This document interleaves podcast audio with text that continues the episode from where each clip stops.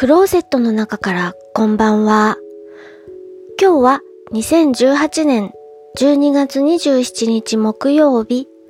時刻は21時10分を過ぎました。外の気温はマイナス10度。お天気は曇り。曇っているのに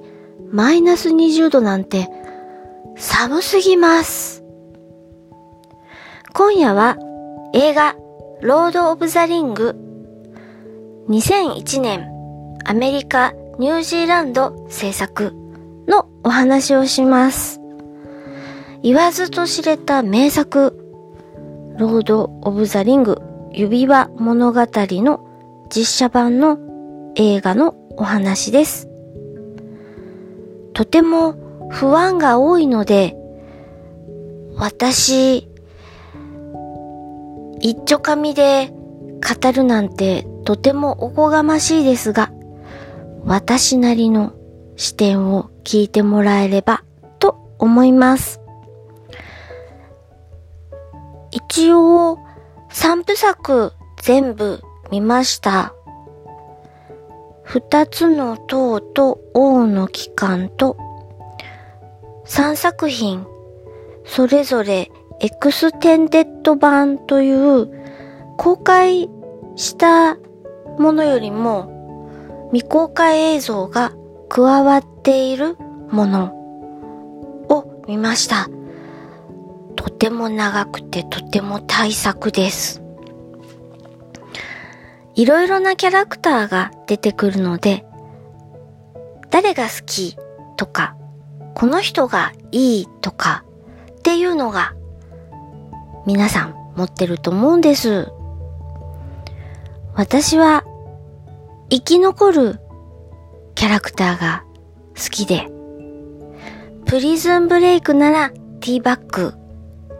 銀河英雄伝説ならビッテンフェルトが好きです。でも、このロード・オブ・ザ・リングでは、エンタメ界の川谷拓三さんとも言える、ショーン・ビーンさんが出ています。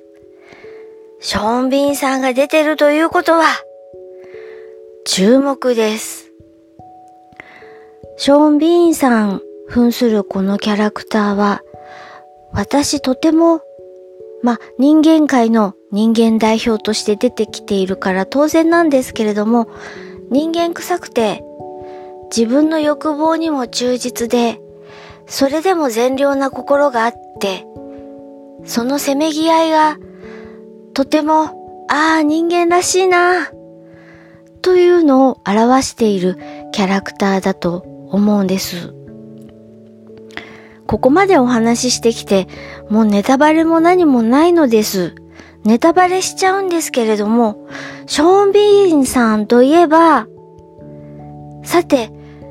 今回はどんな死に方するのかしら、みたいな風に見られがちな俳優さんで、